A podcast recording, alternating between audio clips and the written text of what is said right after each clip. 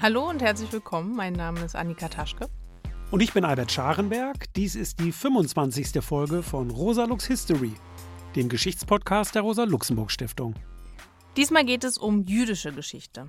Auch wenn wir uns dabei auf Deutschland fokussieren wollen, müssen wir doch ein bisschen ausholen, denn die jüdische Geschichte ist bekanntlich viel älter als die Geschichte der Jüdinnen und Juden in Deutschland. Hierzulande wird jüdische Geschichte ja meist vor dem Hintergrund der Shoah, des Völkermords an den Juden durch Nazi-Deutschland betrachtet. Aber auch wenn die Wurzeln der Judenfeindschaft historisch weit zurückreichen, lässt sich die Geschichte nicht verstehen, wenn sie auf die Feindschaft gegenüber Juden reduziert wird. Ja, ganz genau, Albert. Man muss schon die Dauerhaftigkeit und Anpassungsfähigkeit der jüdischen Gemeinschaften in den Blick nehmen, die den größten Teil ihrer mehr als 3000-jährigen Geschichte als Minderheit über viele Länder verstreut lebten. Es ist eine faszinierende Geschichte zwischen Selbstbehauptung und Akkulturation. Aber wir werden natürlich auch auf die vielen Diskriminierungen und die offene Judenfeindschaft zu sprechen kommen. Zu diesem Zweck haben wir auch diesmal wieder drei kompetente Gäste eingeladen, nämlich Professorin Stefanie Schüler-Springorum, die derzeit am Deutschen Historischen Institut in London tätig ist und an der London School of Economics lehrt, die Gastprofessorin am Colegio de Mexico in Mexiko-Stadt, Dr. Dani Kranz, und den Historiker Gil Schohat, der das Israel-Büro der Rosa-Luxemburg-Stiftung in Tel Aviv leitet. Wir müssen zunächst historisch weit zurückgehen. Nach der religiösen Mythologie der jüdischen Tora, die den fünf Büchern Mose entspricht, erfolgte die Schöpfung der Welt nämlich im Jahr 3761 vor unserer Zeitrechnung. Dem jüdischen Kalender zufolge leben wir derzeit also im Jahr 5784. Die Geschichte des Volkes Israel beginnt in der Mythologie mit dem Auszug aus der ägyptischen Gefangenschaft im 15. Jahrhundert vor unserer Zeitrechnung. Diese Darstellung wird in der heutigen Geschichtswissenschaft allerdings in Zweifel gezogen. Den archäologischen Quellen zufolge wird die Eroberung Kanaans, wie die Region damals hieß, auf das späte 13. Jahrhundert datiert.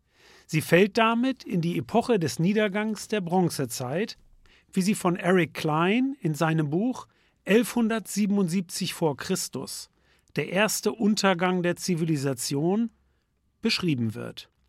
Damals verschwanden innerhalb weniger Jahrzehnte das Reich der Hittiter, die mykenische Kultur, die Stadtstaaten der Levante und selbst das mächtige Ägypten überstand diese Eruption nur mit großer Mühe und stark geschwächt.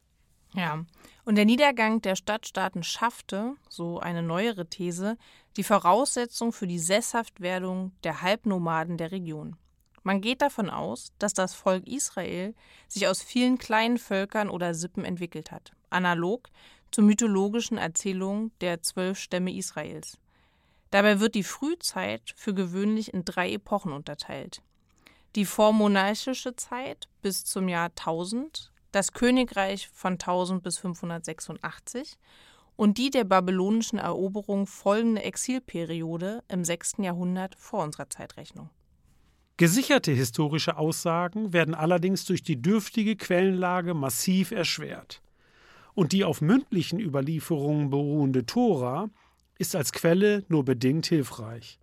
Fest steht indes eine Besonderheit des Judentums, nämlich dass es sich um die erste monotheistische Religion der Weltgeschichte handelt. Der Überlieferung zufolge erlangt das Königreich Juda seine größte Ausdehnung durch die Eroberungsfeldzüge des legendären Königs David, der Goliath getötet und um 1000 vor unserer Zeitrechnung den Thron bestiegen haben soll. Am Ende des 10. Jahrhunderts zerfällt es dann in rivalisierende Dynastien. Während das Nordreich Israel 721 dem Ansturm der Assyrer erliegt, besteht das Südreich Juda fort bis es im Jahr 586 von den Babyloniern erobert wird. Dabei wird auch der erste Tempel, das nationale und religiöse Symbol des jüdischen Volkes, zerstört. Die biblischen Angaben zur babylonischen Gefangenschaft werden in der Geschichtswissenschaft bezweifelt. Unstrittig ist indes, dass viele Judäer ins Zweistromland ziehen und großenteils auch dort bleiben, als ihnen 538 die Rückkehr gestattet wird. Mit der babylonischen Eroberung beginnt also das Zeitalter der jüdischen Diaspora. In Jerusalem wird der zweite Tempel errichtet.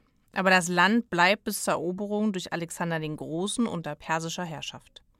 Nach der sogenannten Makkabäer-Revolte im Jahr 141 entsteht wieder ein jüdischer Staat, der knapp 80 Jahre später, im Jahr 63 vor unserer Zeitrechnung, von den Römern erobert wird.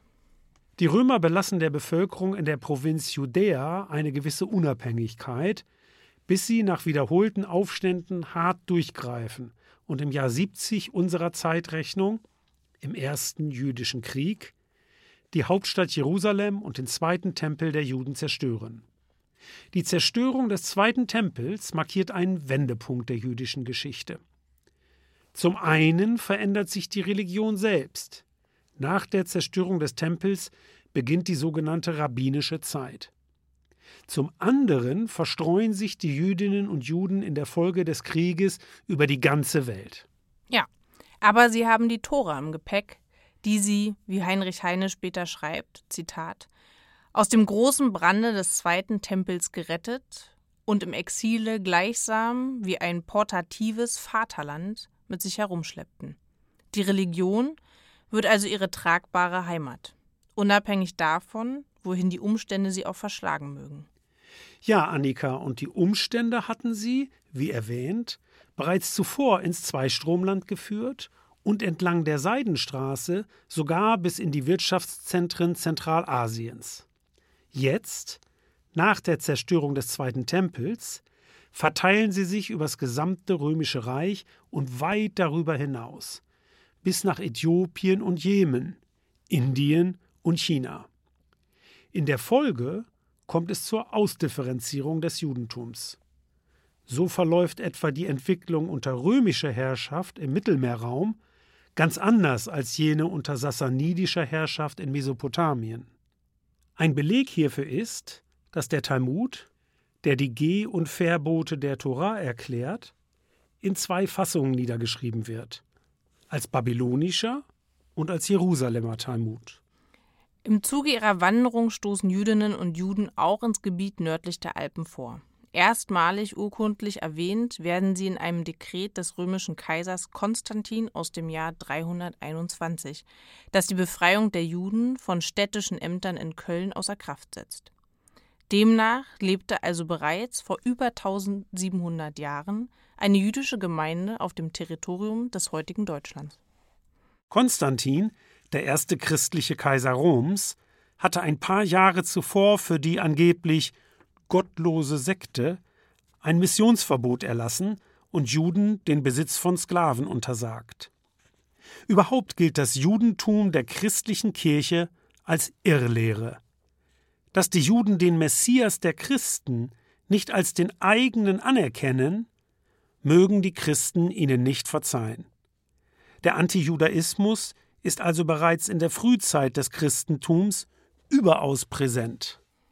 Vergleichsweise besser gestellt sind die Jüdinnen und Juden im islamischen Kalifat, das sich mit den Eroberungen des 7. und 8. Jahrhunderts etabliert. Zwar werden sie auch im Islam negativ gesehen, aber wie Norman Stillman schreibt, Zitat, ohne die dämonischen Eigenschaften, die den Juden in der mittelalterlichen christlichen Überlieferung zugeschrieben wurden. Im sogenannten Pakt von Umar, der die Rechtsstellung nicht-muslimischer Untertanen festlegt, werden die Juden vielen Einschränkungen unterworfen, aber auch weitgehend toleriert. Sie haben außerdem Anspruch auf staatlichen Schutz. Es ist also kein Zufall, dass die Mehrheit der Jüdinnen und Juden bis ins 17. Jahrhundert in der muslimischen Welt lebt. Im 10. Jahrhundert zerfällt das islamische Kalifat dann in drei unabhängige Herrschaftsgebiete darunter das Kalifat von Cordoba, das sich im 11. Jahrhundert wiederum in mehrere kleinere Königreiche teilt. In Sepharat, wie die iberische Halbinsel auf Hebräisch genannt wird, kommt es zu einer wahren Blüte jüdischer Kultur. Als jüdische Historiker aus Deutschland sich im 19. Jahrhundert der sephardischen Kultur nähern, sind sie regelrecht verzaubert von der überaus weltlichen hebräischen Poesie der Zeit. Der Erfolg mancher Juden ist atemberaubend. Samuel H. Nagid, etwa steigt in der ersten Hälfte des 11. Jahrhunderts zum Großvisier auf und kommandiert als Militärführer sogar muslimische Truppen auf dem Schlachtfeld, was nach dem Pakt von Umar eigentlich verboten ist.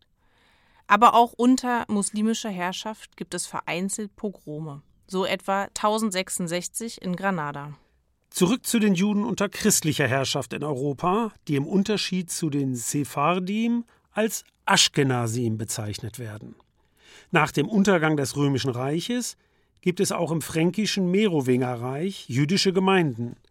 Für das siebte Jahrhundert sind Zwangstaufen, Verfolgungen und Vertreibungen von Juden bezeugt. Das ist zu dieser Zeit allerdings auch für andere vermeintliche Heiden gebräuchlich. Für das zehnte Jahrhundert ist die Existenz zahlreicher jüdischer Gemeinden belegt. Die bedeutendsten von ihnen liegen in den Kathedralstädten am Rhein, in Speyer, Worms und Mainz. Hier entstehen auch bedeutende Gelehrtenschulen, die sogenannten Jeschiven. Mit dem wirtschaftlichen Aufstieg des katholischen Europa migrieren Jüdinnen und Juden im Hochmittelalter dann verstärkt nach Nord- und Westeuropa. In diesen Regionen sind Juden die einzige Minderheit. Daraus ergeben sich, wie bereits erwähnt, vor allem religiös begründete Erschwernisse.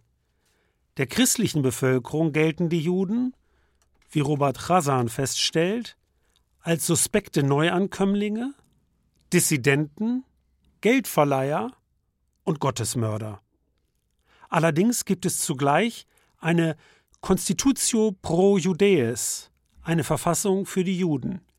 Sie verbietet es unter Androhung der Exkommunikation, Juden zwangsweise zu taufen, ihnen Schaden zuzufügen, ihre Besitztümer an sich zu bringen oder ihre religiösen Feste zu stören. Es gibt allerdings zwei harte Grenzen. Zum einen dürfen Juden nicht mit Christen über Religion sprechen, und die Kirche verbietet ihnen den Aufstieg in Ämter, von denen aus sie Macht über Christen ausüben könnten. Zum anderen werden, um den Kontakt zu minimieren, erste jüdische Ghettos geschaffen. Davon zeugen noch heute Straßennamen wie Judengasse oder Judengraben. Die jüdischen Gemeinden sind allerdings zugleich auch Unterstützungs- und Widerstandsgemeinschaften. Interne Rechtsstreitigkeiten regelt der Rabbiner und das Gemeindeleben erfordert verschiedene Einrichtungen, die in Selbstverwaltung betrieben werden. Dazu gehören eine Synagoge und eine Mikwe, das heißt ein Bad zur kultischen Reinigung, ferner Schlachterei und Bäckerei, Brunnen und Backöfen, die koscher sind, also die jüdischen Speisevorschriften beachten, ein Armenhospital, ein Haus für Versammlungen und Feiern sowie ein eigener Friedhof. Die Fürsten wollen jüdische Familien für die Einwanderung in ihre Territorien gewinnen, um die wirtschaftliche Entwicklung voranzutreiben. Im 11. Jahrhundert werden Fernhandel betreibende Juden daher zu ortsansässigen Kaufleuten, die den lokalen Handel fördern. Zu einem wichtigen Erwerbszweig jüdischer Kaufleute entwickelt sich auch der den Christen verbotene Geldverleih.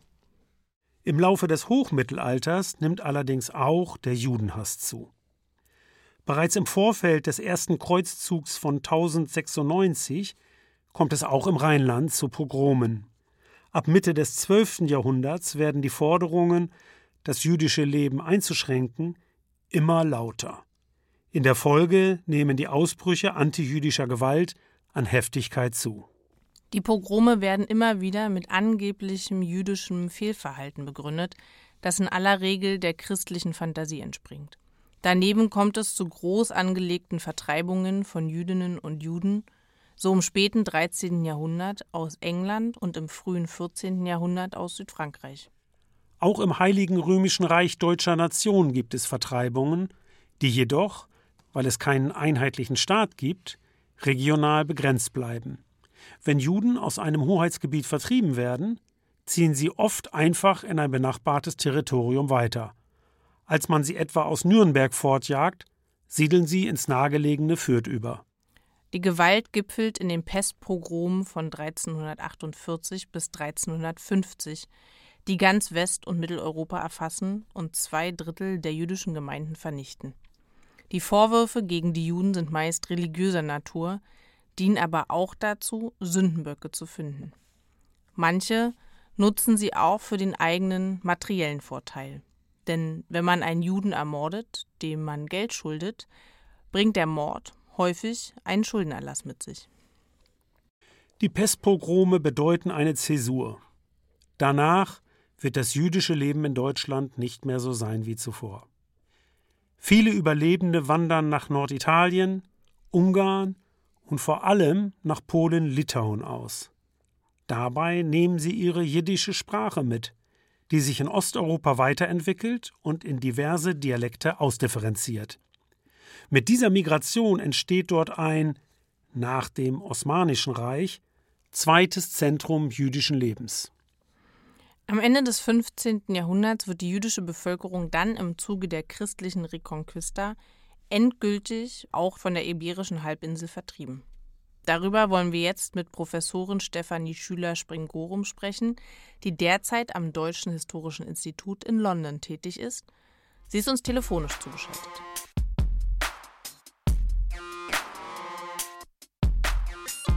Hallo, Frau Schüler. Hallo. Hallo auch von mir. Äh, schön, dass Sie dabei sind. Ich leg los mit der ersten Frage. Im Zuge der Reconquista wurden die meisten Jüdinnen und Juden aus Spanien und Portugal vertrieben. Wohin gingen sie denn? Da muss man zunächst sagen, dass die Reconquista, die sogenannte Wiedereroberung Spaniens von den muslimischen Herrschern, ein Prozess war, der sich über hunderte von Jahren hinzog.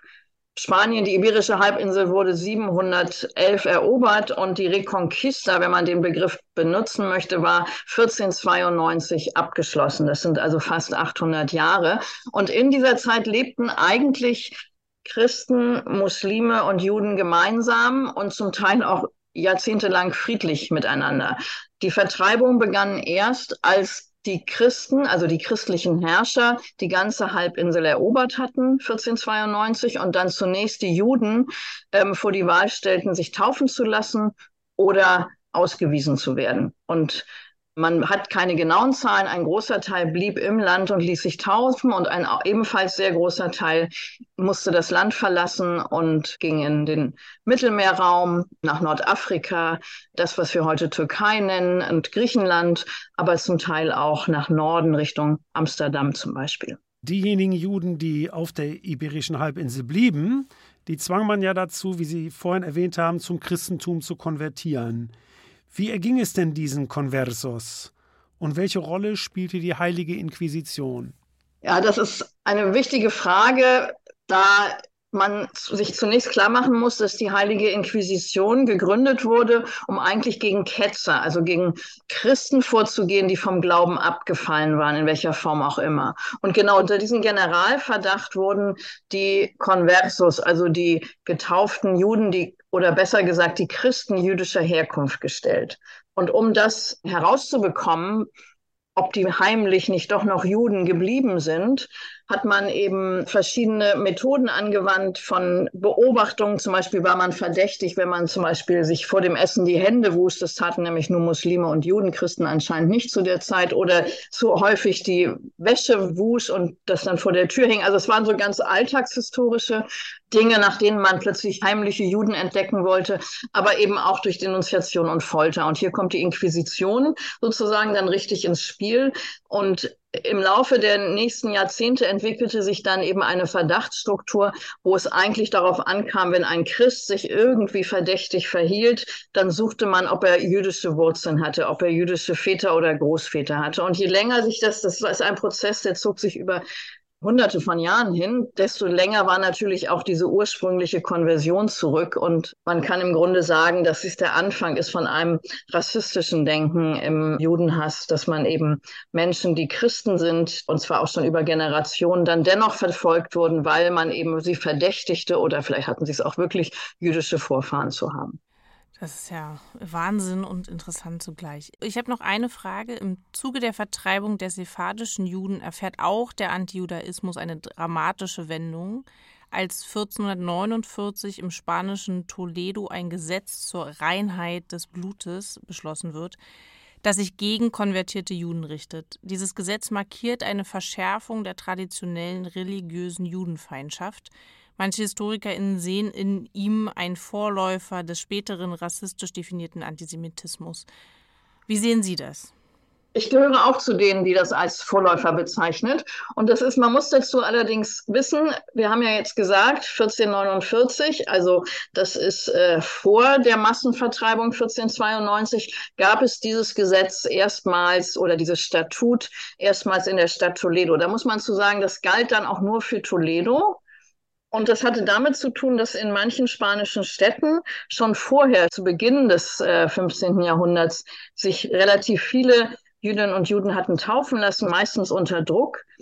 Und sie nun als Christen ihnen alle Ämter offen standen, die sonst eben nur Christen offen standen. Das heißt, man hatte jetzt eine städtische Bevölkerung in einer Stadt wie Toledo, wo Menschen, die aus jüdischen Familien stammten, plötzlich Stadträte werden konnten oder in die militärischen Orden, also Ritterorden eintreten konnten oder in die Universität. Und das wollten die Stadtoberen verhindern. Das sahen sie als Bedrohung an, dass man plötzlich nicht mehr wusste, wer ist denn jetzt echter Christ und wer ist verschleierter, heimlicher Jude. Also diese Angst, ähm, das ist, ich muss es in Klammern sagen, auch etwas, was dann im 19. Jahrhundert in Deutschland passiert. Wenn die Unterschiede nicht mehr offensichtlich sind, dann fängt man an, nach Belegen dafür zu suchen, dass jemand anders ist als man selbst. Und das ist das, wofür diese Blutreinheitsgesetze dienen. Und man muss wirklich sagen, für mich sind sie der Beginn eines rassistischen Denken im Judenhass, aber auch im Hass auf die Muslime, weil die galten genauso für Muslime oder für Getaufte, für Christen muslimischer Herkunft. Und das war aber eben nicht so, dass sie einmal in Toledo verabschiedet wurden, dann galten sie plötzlich, sondern sie galten nur für Toledo und wurden dann nach und nach in den nächsten 100 Jahren in allen möglichen Städten, für Universitäten, für Ritterorden, für Mönchsorden ganz wichtig, angewandt. Also jeder Orden gab sich das selbst. Es war kein kein sozusagen Gesetz von oben, wie wir uns das heute vorstellen. In der Vormoderne funktionierte das anders.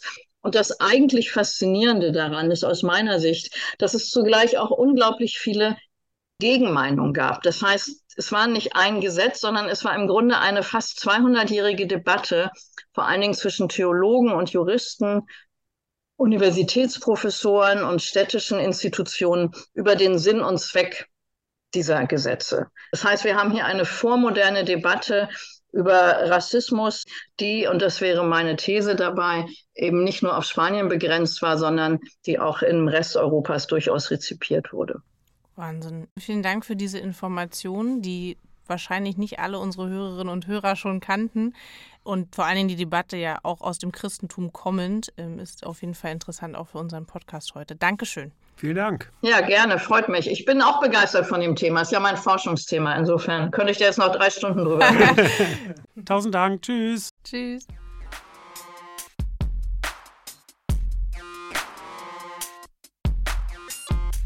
Unter christlicher Herrschaft bessert sich die Lage der Juden auch durch die Reformation nicht. Besonders bekannt sind die Schmähschriften Martin Luthers, allen voran das 1543 geschriebene Traktat von den Juden und ihren Lügen.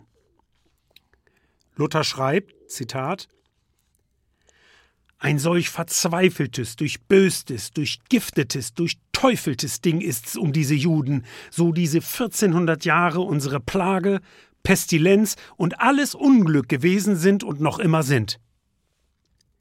Er fordert, ihre Synagogen Häuser, Besitztümer und Schriften zu zerstören und fügt hinzu, Zitat, Wenn ich könnte, würde ich sie in meinem Zorn mit dem Schwert durchbohren.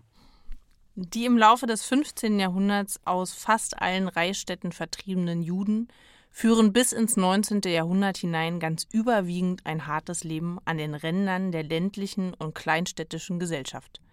Manche Fürsten sind indes bestrebt, wohlhabende Juden ins Land zu holen, so auch der sogenannte große Kurfürst Friedrich Wilhelm, der später dafür bekannt wird, die aus Frankreich vertriebenen Hugenotten in Preußen willkommen zu heißen.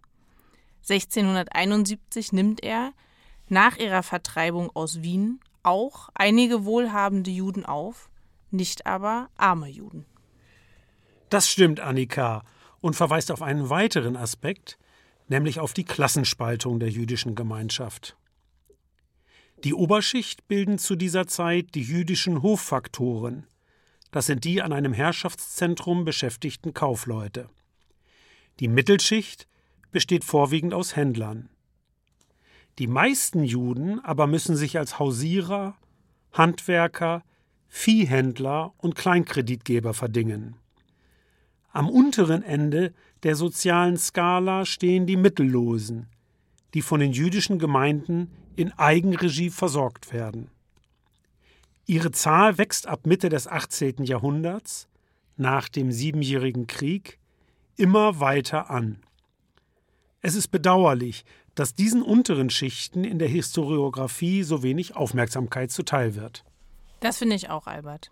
Ein anderes Bild ergibt sich etwa in den aufstrebenden italienischen Stadtstaaten, die geradezu ein Schmelztiegel jüdischer Gruppen werden. Eine große Rolle spielt auch die Erfindung des Buchdrucks. Denn durch die Druckerzeugnisse, die vor allem in Hebräisch, aber auch in den jüdischen Sprachen Jiddisch, Ladino, Judäo-Italienisch und Judäo-Arabisch erscheinen, intensiviert sich der überregionale Austausch erheblich. In der Mitte des 18. Jahrhunderts beginnt mit der jüdischen Aufklärung, der Haskalah, dann der Aufbruch in die Moderne. Ihr wichtigster Protagonist ist Moses Mendelssohn.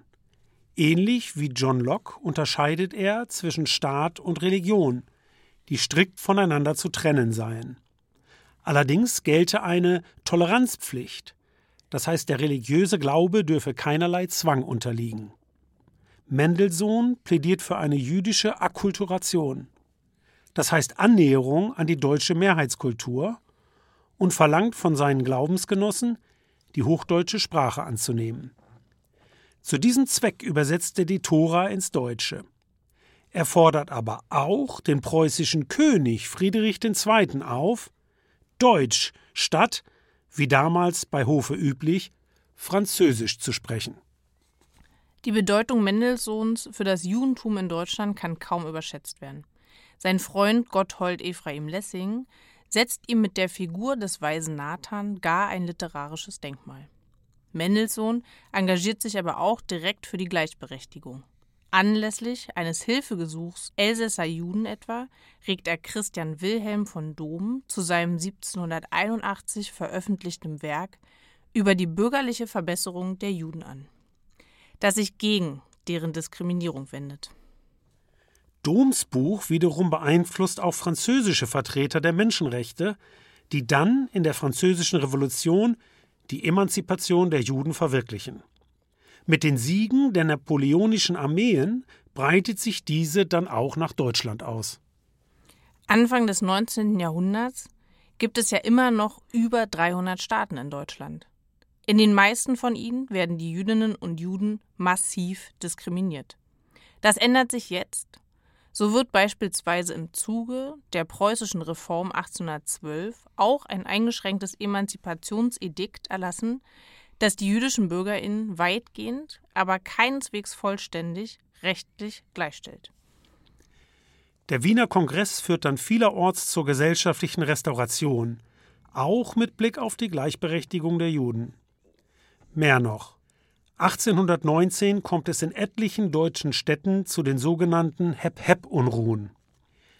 Diese pogromähnlichen Angriffe auf jüdische Bürger, ihren Besitz und ihre Synagogen gehen primär von Kaufleuten und Handwerkern aus, die den Zuzug, sozialen Aufstieg und die Konkurrenz der Juden ablehnen.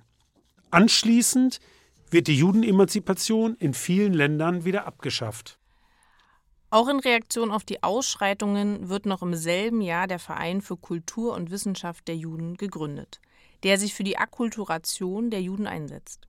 Im Ergebnis wachsen die bereits in der Aufklärungszeit entstandenen liberalen jüdischen Gemeinden auf Kosten der orthodoxen.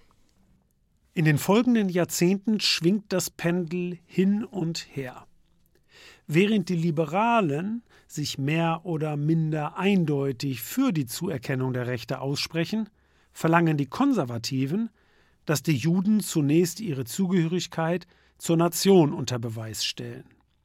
Viele Intellektuelle, die sich romantischen Vorstellungen des deutschen Wesens verschreiben, grenzen die Juden weiter aus oder betreiben gar judenfeindliche Propaganda.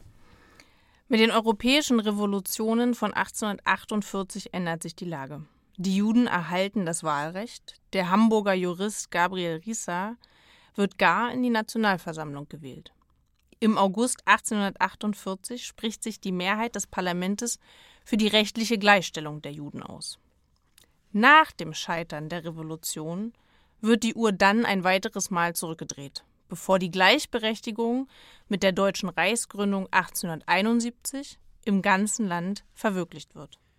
Mit der Judenemanzipation bieten sich den Anfang des Jahrhunderts noch überwiegend armen Juden soziale Aufstiegsmöglichkeiten. Viele von ihnen ergreifen akademische Berufe, manche werden Geschäftsleute, einzelne gar Industrielle. Der soziale Aufstieg der verarmten, diskriminierten Minderheit wird zu einer grandiosen Erfolgsgeschichte. Die Juden waren bis dato immer eine eigene und weitgehend von der Gesellschaft getrennte Gruppe gewesen. Mit ihrer Gleichberechtigung kommt es jetzt zur Akkulturation und teilweise zur Assimilation in die Mehrheitsgesellschaften. Dadurch verändert sich auch das Verständnis, was es bedeutet, Jude zu sein. Viele Jüdinnen und Juden erklären sich für zugehörig zur Nation und werden säkularer, behalten aber eine religiöse oder ethnische Identität bei. In Osteuropa hingegen geraten die Juden vielerorts zwischen die Fronten. Bereits im Zuge des Kosakenaufstands von 1648 kommt es im damaligen Ostpolen zu Massenpogromen. Durch ein Bündnis mit eben diesen Kosaken fällt das Gebiet Russland zu. Mit den Teilungen Polens geraten dann noch weit mehr Juden unter die Herrschaft des Zaren, der ihnen kaum Schutz gewährt. In Russland entsteht um 1900 auch die fiktionale Schrift Die Protokolle der Weisen von Zion. Die Protokolle sind ein verschwörungstheoretisches Traktat über angebliche jüdische Pläne zur Übernahme der Weltherrschaft, in dem die Juden für sämtliche aus reaktionärer Sicht unerwünschten Erscheinungen der Moderne wie Liberalismus, Demokratie, Kapitalismus, Sozialismus verantwortlich gemacht werden. Diese Fälschung wird zu einer wichtigen Referenz der Antisemitinnen aller Länder bis heute. In Russland kommt es erst durch die Februarrevolution 1917 zur Emanzipation der Juden. In der Sowjetunion erhalten sie dann den Status einer eigenen Nationalität. In die Jahrzehnte vor der Revolution fällt die sogenannte große Immigration in deren Verlauf mindestens zwei Millionen Jüdinnen und Juden aus Russland, nicht zuletzt aus den annektierten polnischen Gebieten, auswandern. Vor allem in die Vereinigten Staaten, manche aber auch nach Deutschland. Sie kommen oft bettelarm im Zielland an und werden dort Teil der Arbeiterklasse. In den USA spielen sie dann eine bedeutende Rolle bei der Gründung von Gewerkschaften, etwa im Textilgewerbe, einer Hochburg jiddisch sprechender Einwanderinnen. Allerdings bedeutet die Dialektik der Aufklärung, dass die Gleichberechtigung der Juden keineswegs die Feindschaft gegenüber Juden beendet. Im Gegenteil. Im Deutschen Kaiserreich entsteht mit dem Berliner Antisemitismusstreit 1878, befeuert von Intellektuellen wie dem Historiker Heinrich von Treitschke, eine antisemitische Bewegung. Wir sprachen darüber in der zweiten Folge dieses Podcasts. Hatte sich die Judenfeindschaft zuvor primär gegen traditionell religiöse Juden gerichtet, die sich angeblich nicht assimilieren wollten, werden in der zweiten Hälfte des Jahrhunderts gerade die assimilierten Juden zur Zielscheibe. Angestoßen von Houston Stuart Chamberlain, dem Schwiegersohn des ebenfalls antisemitischen Richard Wagner, verbreitet sich jetzt ein biologistischer Antisemitismus, der Juden als Rasse definiert. Von dieser Definition führt eine direkte Linie zum Nazifaschismus und zur physischen Vernichtung der Juden. Zur Zeit des Kaiserreichs ergreift der Antisemitismus, trotz einigen Zuspruchs, noch nicht die breiten Massen, wird aber zu einem kulturellen Code, wie es die Historikerin Schula mit Wolkow nennt. Er gehört in konservativen Kreisen gewissermaßen zum guten Ton. Die entstehende Arbeiterbewegung und Sozialdemokratie hingegen wendet sich gegen den Antisemitismus, der ihnen nach einem Worte August Bebels als Sozialismus der dummen Kerls gilt. Auch spielen in der Sozialdemokratie, beginnend mit Ferdinand Lassalle, jüdische Politiker eine wichtige Rolle. Eine bedeutende Rolle spielen auch die Jüdinnen in der bürgerlichen Frauenbewegung. Der 1904 von Bertha Pappenheim und Sidonie Werner gegründete Jüdische Frauenbund kämpft für Frauenrechte und gegen die traditionell rigide Unterordnung von Frauen innerhalb der Synagogen.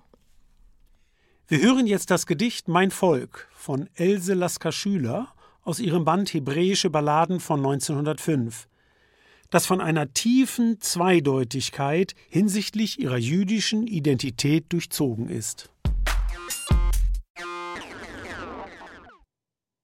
Der Fels wird morsch, dem ich entspringe und meine Gotteslieder singe. Jäh stürz ich vom Weg und riesele ganz in mir fernab, allein über Klagegestein dem Meer zu. Hab mich so abgeströmt von meines Blutes Mostvergorenheit und immer, immer noch der Widerhall in mir, wenn schauerlich gen Ost das morsche Felsgebein mein Volk zu Gott schreit.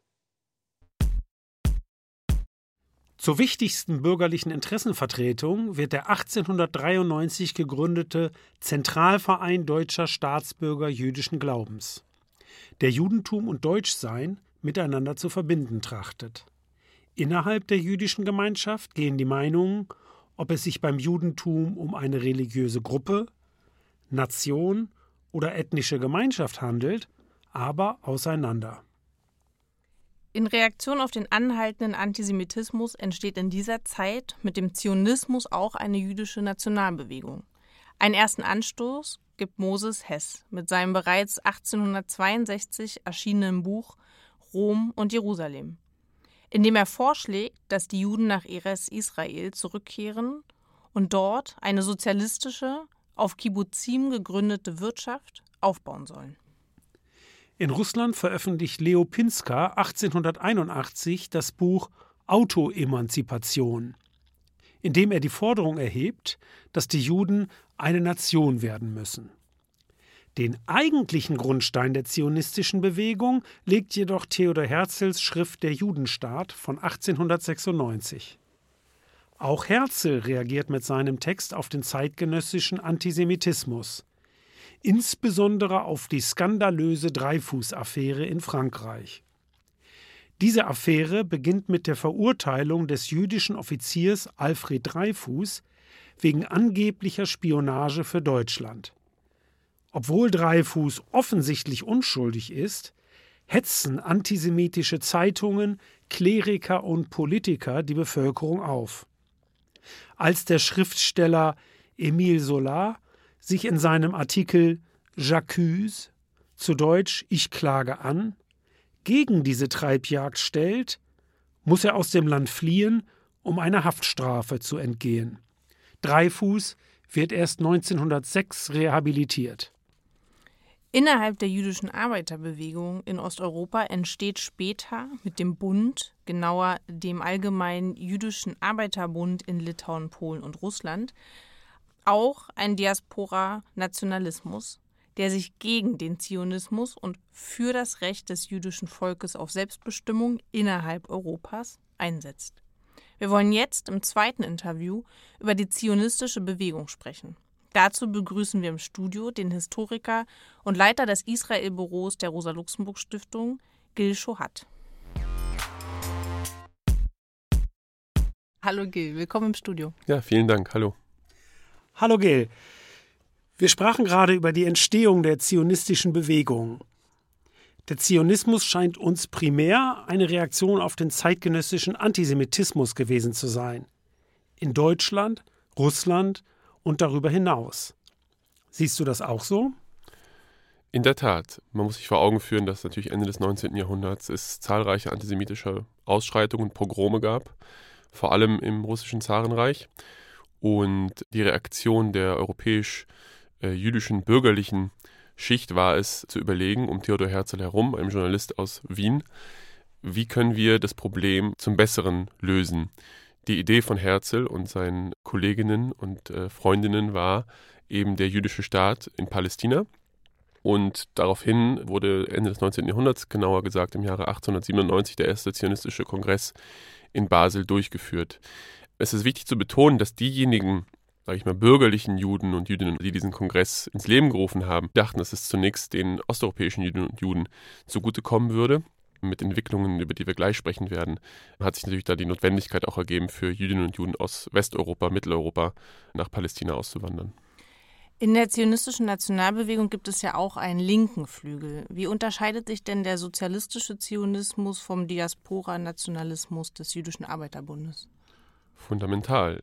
Der linke Zionismus, der, das muss man auch sich immer wieder vor Augen führen, ja, dass der dominante Flügel des Zionismus war bis äh, in die 1960er, 70er Jahre hinein, hat, wie es damals hieß, die jüdische Arbeit im historischen Palästina in den Vordergrund gestellt. Das Projekt der Kibbuzim, der kollektivistischen Landwirtschaft, im historischen Palästina. Das waren Projekte, die sozialistisch im Sinne des Kollektivismus angedacht waren und umgesetzt wurden. Kibbuzim bestehen ja bis heute noch, wobei die meisten sind äh, privatisiert. Es gab viele Elemente im Kibbutz-Leben, die sich vielleicht auch mit Elementen aus der DDR-Geschichte ähneln. Also meine Mutter war ab dem Alter von drei Monaten in einer sogenannten Wochenkrippe was in der DDR sozusagen auch normal war. Für sie war das auch in den Kibbutzim normal. Also klar, es gab ein wahnsinnig kollektives Element in den Kibbutzim, aber natürlich auch im Verhältnis zur palästinensischen Bevölkerung vor Ort eben auch ein Ausschlussmechanismus, denn sie priorisierten die Arbeit von Jüdinnen und Juden in diesen Kibbutzim. Demgegenüber war äh, der Jüdische Arbeiterbund ein, ja, ein, wie du schon sagtest, ein diasporischer Zusammenschluss, der vom Konzept der sogenannten Doigkeit, das ist eine, ein jiddischer Begriff für das Dasein, geprägt war. Das heißt, da wo wir sind, versuchen wir äh, im Sinne einer sozialistischen Ideologie das Beste für uns alle rauszuholen, aber ganz klar mit dem Fokus auf das Dasein, wo sie waren und eben nicht mit dem zionistischen Projekt verwoben. Das ist das radikale Diaspora-Judentum des Jüdischen Arbeiterbundes, der eben sagt, wir können nicht in Freiheit leben, wenn andere mit uns nicht auch in Freiheit leben. Wir wehren uns gegen den Antisemitismus, der uns natürlich betrifft, aber wir sehen es immer als Teil eines, eines kollektiven Kampfes für Selbstbestimmung aller Völker. Und das sind einfach unterschiedliche Interpretationen des Linksseins. Es ist ja nichts, was sozusagen der jüdischen Arbeiterbewegung eigen ist, sondern das kann man ja, wenn man sich die Geschichte der Sowjetunion anguckt, ja auch angucken. Sozialismus in einem Land, ja oder nein. Das sind Fragen, die zusammenhängen mit den globalen Entwicklungen des Sozialismus im 20. Jahrhundert.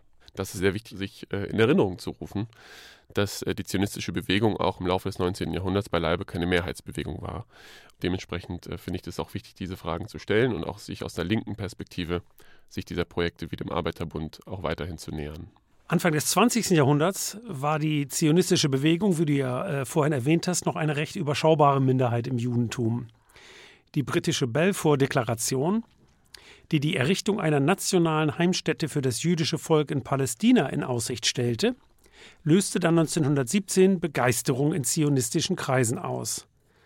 Konkrete Schritte zur Errichtung eines jüdischen Staates erfolgten aber erst unter dem Eindruck des Holocaust nach dem Zweiten Weltkrieg. Wie kam es zur Gründung Israels? Diese Frage kurz zu beantworten wird schwer. Die Balfour-Deklaration 1917 hat für Begeisterung gesorgt, das stimmt, in doch noch überschaubaren Kreisen die konkreten Schritte hin zu einer Gründung eines jüdischen Staates, die sind auch in den 20er und 30er Jahren weiter geschehen, nur hatten sie nicht die internationale Unterstützung und Rückendeckung. David Ben-Gurion, der Anführer der zionistischen Bewegung, eben auch ein Linkszionist, Sozialdemokrat, hat mit seinen Genossinnen und Genossen in den 20er und 30er Jahren sehr viele Schritte unternommen, wie zum Beispiel den Aufkauf von äh, palästinensischem Land im historischen Palästina an jüdische Kollektivbetriebe wie Kibbuzim zum Beispiel. Also sozusagen die Vorbereitungen, die fanden schon im Laufe der 20er und 30er Jahre statt.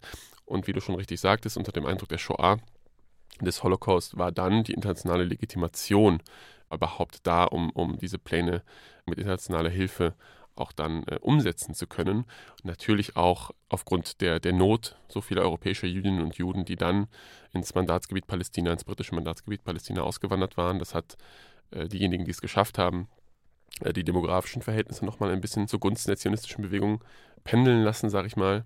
Nichtsdestotrotz war natürlich auch die Shoah für die zionistische Bewegung ein Schock, der sie gleichzeitig, das soll nicht zynisch klingen, aber bestätigt hat in ihrer Auffassung, dass es eben ein wichtiges Projekt ist, eine Heimstatt für Jüdinnen und Juden zu finden, eine nationale Heimstatt.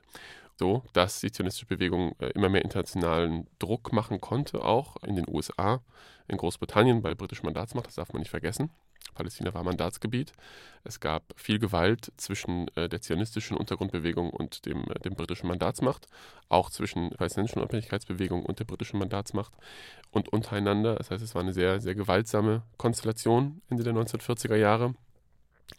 Und dann gibt es eben im November 1947 den Teilungsplan der Vereinten Nationen, auf den die Vertreter der zionistischen Bewegung hingearbeitet haben, wo sie sehr viel Lobbyarbeit in New York gemacht haben bei den Vereinten Nationen.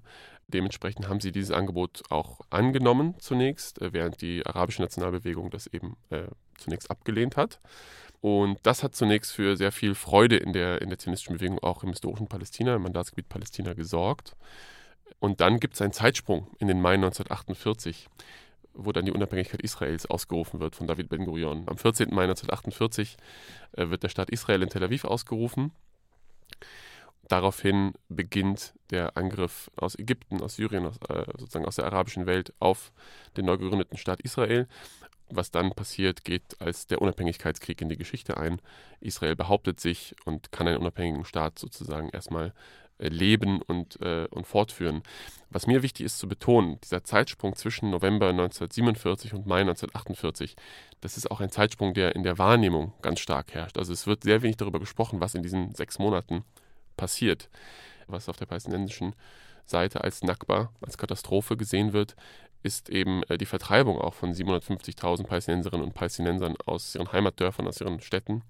Und das sind äh, Entwicklungen, die sind nicht nach der Unabhängigkeitserklärung passiert, das sind Entwicklungen, die sind zwischen Teilungserklärung 1947 und Unabhängigkeitskrieg 1948 oder Nakba 1948 passiert. Das heißt, es ist eine ganz wichtige Phase, in der die zionistischen Armeen, der Untergrundkämpfer des Palmach, Menschen vertreiben, Palästinenserinnen und Palästinenser vertreiben, sodass ähm, das Narrativ des David gegen Goliath in dem Sinne ein bisschen äh, sozusagen ambivalenter. Die werden ambivalenter, weil eben die Mehrheitsverhältnisse nicht so waren, dass es eine kleine jüdische Minderheit gab, die sich wehren musste 1948. Sie musste sich wehren gegen die Angriffe der arabischen Staaten, aber gleichzeitig hat sie innerhalb des Mandatsgebiets Palästina schon die Mehrheitsverhältnisse so weit geändert, dass sie auch daraus stark genug war, um, um zu agieren.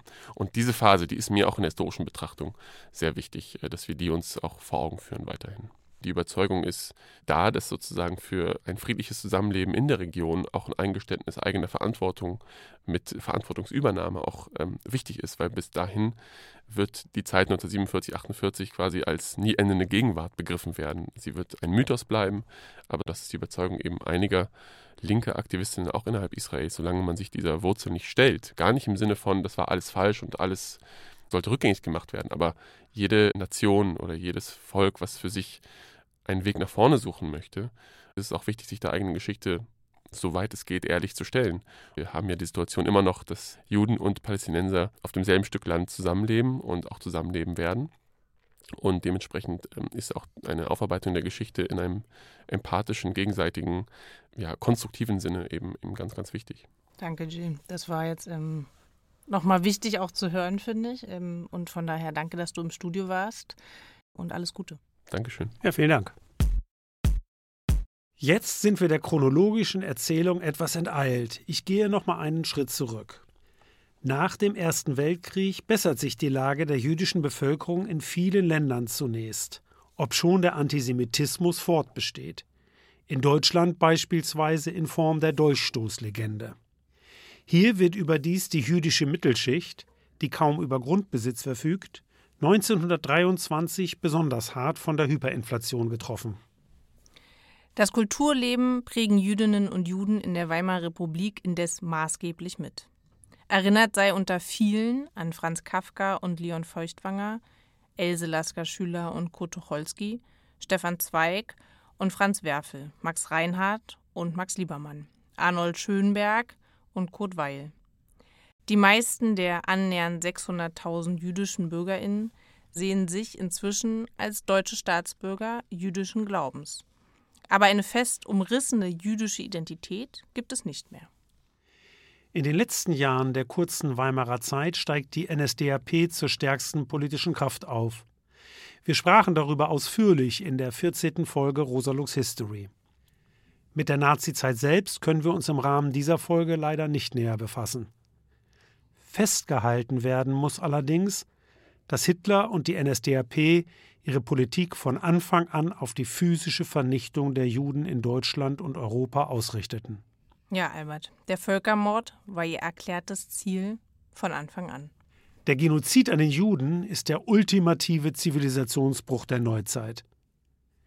Die Dimension dieses Menschheitsverbrechens zeigt sich, wenn man sich vergegenwärtigt, dass die jüdische Bevölkerung weltweit noch heute kleiner ist, als sie 1939 war. Wir haben ja im Gespräch mit Gil bereits über die Gründung Israels gesprochen. Interessant ist, dass heute, trotz verschiedener großer Einwanderungswellen nach Israel, immer noch die Mehrheit der Jüdinnen und Juden in anderen Ländern lebt, allen voran in den Vereinigten Staaten, wo fast ebenso viele residieren wie in Israel selbst. Größere jüdische Gemeinschaften gibt es zudem in Frankreich, Kanada und Großbritannien, gefolgt von Argentinien, Russland und Deutschland. Ja, Annika, heute steht Deutschland tatsächlich wieder auf dieser Liste. Das war kurz nach dem Krieg noch undenkbar gewesen. Nur wenige Juden wollten zurück ins Land der Täter, und diejenigen, die dort die Nazizeit überlebt hatten, wollten meist nur noch raus. In der Bundesrepublik gibt es lange Zeit nur kleine jüdische Gemeinden in Großstädten, darunter Berlin, München und Frankfurt. In der DDR sind es noch weniger. Vor allem jüdische Kommunistinnen, die aus dem Exil zurückkehren. In den letzten Monaten der DDR kommt es dann zu einem Ereignis, das das jüdische Leben nachhaltig beleben wird. Als der Runde Tisch auf Antrag des in Ostberlin tätigen jüdischen Kulturvereins beschließt, jüdische Kontingentflüchtlinge aus der Sowjetunion in die DDR aufzunehmen. Der Beschluss wird wenig später vom geeinten Deutschland übernommen. In den folgenden Jahren kommen Zehntausende Juden ins Land. Über diese und andere jüdische Migrationen nach Deutschland sprechen wir jetzt am Telefon mit Dr. Dani Kranz, die zurzeit als Gastprofessorin am Colegio de Mexico in Mexiko-Stadt tätig ist. Hallo Dani. Hallo, hallo nach Berlin aus Mexico City. Ja, hallo. Schön, dass das heute klappt. Dani, wir haben in unserem Überblick über jüdische Geschichte immer wieder auf die jüdischen Migrationen hingewiesen, die sich ja über einen Zeitraum von mehr als zweieinhalb Jahrtausenden erstrecken. So weit wollen wir jetzt nicht zurückgehen, aber eine Frage habe ich in diesem Kontext. Könntest du die Migration osteuropäischer Juden nach Deutschland im späten 19. und frühen 20. Jahrhundert für unsere Hörer und Hörerinnen kurz skizzieren? Wer kam da und warum? Ja, man muss sie also im weiteren Kontext sehen, aufgrund dessen, was in Osteuropa damals passierte. Und in Osteuropa kam es im 19. und 20. Jahrhundert zu ganz extremen Umwälzungen, von denen die Minderheiten, in dem Sinne Juden, ganz besonders betroffen waren. Das heißt also, es war sowohl eine Fluchtmigration, um eben antisemitischer Gewalt sich zu entziehen, als auch eine ökonomische Migration. Die hat Juden nach Westen geführt. Die ist natürlich daran gekoppelt, dass die alten äh, Reiche auseinandergefallen sind. Also das Osmanische Reich beispielsweise fing schon an, in den 1880ern zu kollabieren. Das Zarenreich auch. Entsprechend sind Juden dann sowohl geflüchtet als auch migriert allerdings auch andere Minderheiten. Nur aufgrund ihres Nicht-Christlichseins waren Juden spezifischen Repressalien ganz anders ausgesetzt. Das würde ich also sagen, das ist so die Metastruktur, die dahinter steckt. Wie, wie viele sind denn in dieser Zeit ungefähr gekommen nach Deutschland? Deutschland war ganz häufig ein Transitland. Das heißt also, die Anzahl von Juden, die gekommen ist, ist nicht die, die halt auch da geblieben ist. Das ist, denke ich, ganz wichtig, auch in der Gegenwart festzuhalten. Es waren ganz häufig erstmal Männer, die geflüchtet sind, nämlich aufgrund dessen, dass Männer einfach mehr Geld verdienen können. Es ist natürlich so, dass genau wie in der Gegenwart Menschen, die migrieren, flüchten und in Notsituationen sind, die gehen nicht unbedingt zum Amt und lassen sich dort registrieren, weil sie einfach Angst haben. Und da würde ich Juden auch wieder in einen größeren Rahmen setzen. Ja, danke schön für diese Einordnung. Eine besondere Bedeutung besaß die auf dem Beschluss des Runden Tisches der DDR folgende Aufnahme jüdischer Kontingentflüchtlinge aus der Sowjetunion. Könntest du zu dieser Immigrationswelle kurz etwas sagen und sie beschreiben? Die ist von daher absolut spannend, weil die DDR im Gegensatz zur Bundesrepublik auch, ein, auch Einladungen schon äh, direkt nach ihrer Gründung ausgesprochen hat, dass man Juden wieder eingeladen hat, in Anführungsstrichen nach Hause zu kommen. Die Bundesrepublik hat zwar eine Wiedereinbürgerung angeboten, aber eine wirkliche Einladung wurde da nicht ausgesprochen. Und dieser Ethos, den die DDR hatte, also wobei man jetzt nicht vergessen sollte, dass die DDR halt auch durchaus antisemitische Züge hatte oder genau wie die Bundesrepublik halt eben auch Täter wieder reintegriert wurden. In dem Ethos sollte man das eigentlich verstehen. Und vor allen Dingen, als die Sowjetunion verfallen ist, haben antisemitische Ausschreitungen und Straftaten in der zerfallenen Sowjetunion ganz stark zugenommen.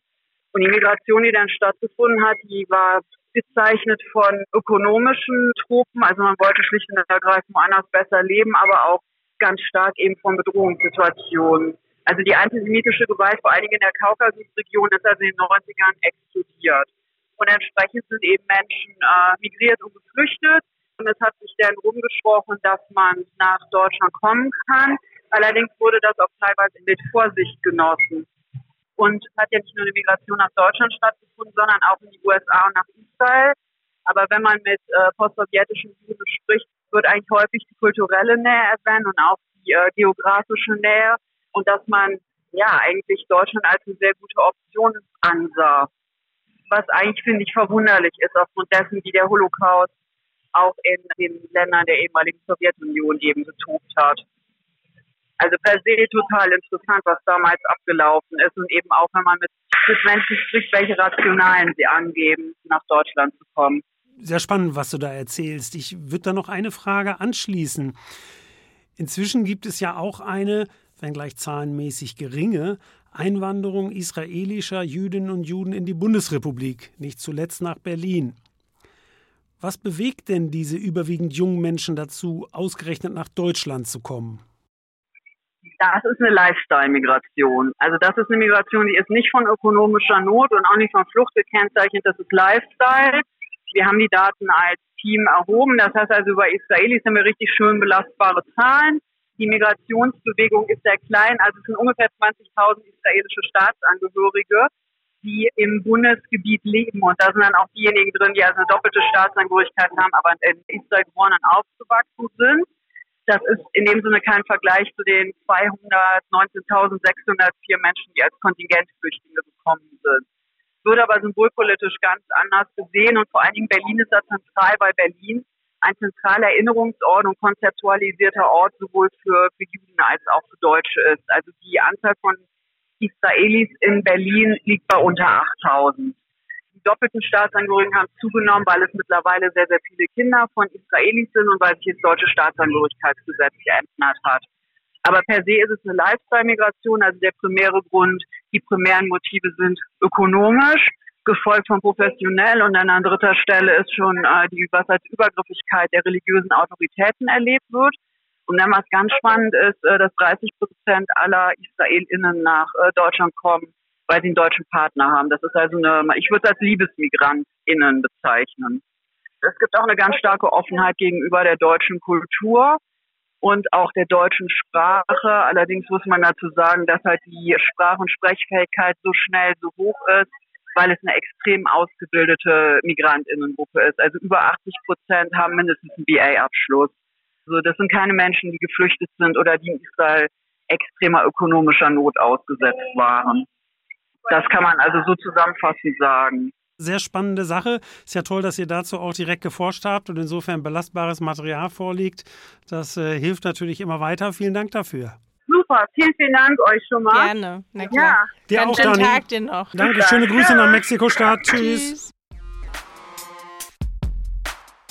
Das war doch jetzt ein schöner Abschluss. Bevor wir zum Ende kommen, möchte ich aber noch auf ein paar neue Schriften der Rosa-Luxemburg-Stiftung hinweisen, die ihr in den Shownotes findet. Darunter drei Broschüren mit Biografien von Jüdinnen und Juden in der internationalen Linken und verschiedene Materialien zum Antisemitismus. Ja, und wir wollen noch erwähnen, dass ihr diesen Podcast kostenlos abonnieren könnt. Wir freuen uns auch, wenn ihr auf Spotify eine positive Bewertung für uns abgebt. Genau. Und zwischen den Folgen könnt ihr euch über unseren Instagram-Account informieren auf rosalux-history. Jetzt aber sagen wir Tschüss. Ciao, ciao.